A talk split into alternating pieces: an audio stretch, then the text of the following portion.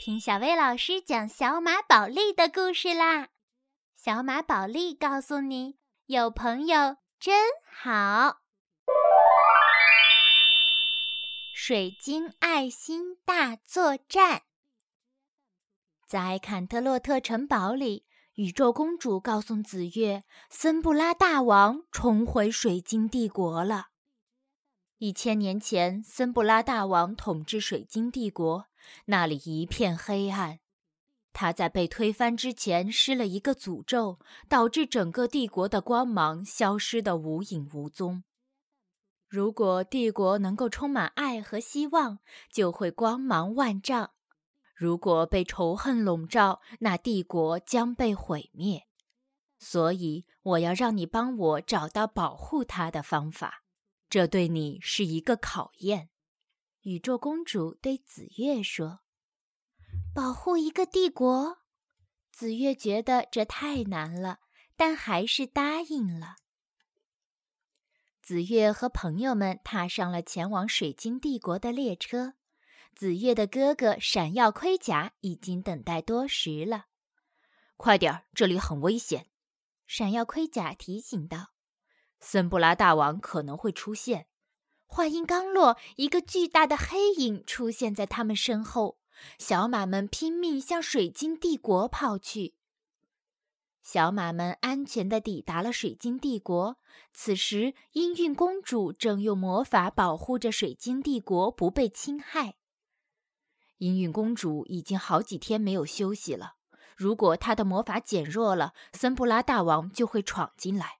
闪耀盔甲担心地说：“所以我们来了。”紫月说：“小马们决定立即行动。”小马们分头调查，但却一无所获。这里的小马好像得了失忆症。我唯一打听到的消息就是这里有个图书馆。苹果嘉儿的话一下子提醒了紫月。在图书馆里，小马们分头寻找有关水晶帝国历史的书。很快，紫月就在一大堆书中找到了。他迫不及待地翻看起来。水晶展会由帝国首任女王开创，并成了最重要的传统。展会每年都会举办，以振奋国民的爱与团结精神，助他们抵御侵害。紫月放下书，对音韵公主说。我们可以按照书里的办法举办展会。于是，紫月和小马们分头准备起来。很快，水晶展会的会场就布置完成了。紫月拿着书，再次确认所有的东西。这时，苹果嘉儿指着一个雕塑问：“这是什么？”书里说，展会的中心装饰是水晶爱心，我就用魔法做了一个。紫月解释说。一切准备就绪，展会开始了。水晶小马纷纷朝会场走去。大家快来，这里有美味佳肴。苹果嘉儿一边说，一边给大家指路。这里有游乐场，还有水晶爱心。一听到水晶爱心，水晶小马们纷纷议论起来。你说他们真的拿到了？云宝神气地说：“那当然啦。”点亮水晶爱心就能保护帝国。一匹水晶小马说：“点亮水晶爱心是指什么？”云宝好奇地问。那匹小马兴奋地说：“就是要振奋水晶小马的精神，用他们内心的光明点亮水晶爱心。”这可是个重要的发现。云宝立即飞到了展会中心，用布把水晶爱心遮了起来。“你在干嘛？”紫月问。云宝把水晶爱心的事情告诉了紫月和音韵公主。原来那是一件圣物，书的最后一页被撕掉了，我没看到。紫月懊恼地说。这时，音韵公主因为体力不支晕倒了。森布拉大王的黑暗阴影一点一点地吞噬着水晶帝国。危急关头，音韵公主用最后一丝力气施展魔法，但她已经支撑不了多久了。现在最重要的是找到真的水晶爱心。云宝，你和其他小马必须让展会继续开下去。紫月一边跑一边说：“如果水晶小马们精神低落，就算找到水晶爱心，也无法点亮它，所以必须让他们保持开心。放心，交给我吧。云宝大声说。展会上节目丰富多彩，水晶小马们玩得开心极了。它们暗淡无光的身体变得晶莹剔透。此时，紫月已经猜到森布拉大王把水晶爱心藏在哪儿了。他带着碎龙向城堡跑去。在城堡里，紫月有了新发现。我必须把这儿还原成森布拉大王统治时的样子。紫月说着，用魔法把黑暗影子击了出来，一条黑暗通道出现在他面前。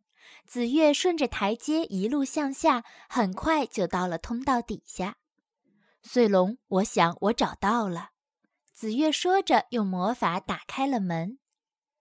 门打开了，紫月惊讶地发现宇宙公主正奇怪地看着她。你没有通过考试，紫月，你再也不是我的学生了。宇宙公主一边说，一边把她赶了出去。紫月难过极了。就在这时，碎龙叫醒了紫月。原来他中了森布拉大王的黑暗魔法，看到了他最害怕的事情。紫月再次打开大门，一个高耸入云的高塔出现在面前。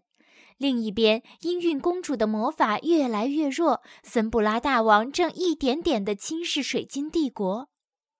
展会上，碧琪不小心撞倒了假的水晶爱心，事情败露了。水晶小马难过起来。